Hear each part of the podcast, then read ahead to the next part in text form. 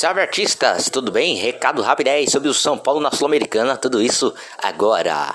O São Paulo está com tudo na Sul-Miranda depois de vencer o Ayacucho por 3 a 2, eu acho. o São Paulo venceu o Everton do Chile no Morumbi por 2 a 0. Os gols foram marcados pelo Arbolenda e do meio de Cotia, Thales Costa. E agora o São Paulo é líder no Brasileirão por enquanto, e líder no seu grupo na Sul-Americana. Próximo jogo na Sul-Americana será contra o Jorge Wilstermann. Então é isso, galerinha. Bom feriado a todos.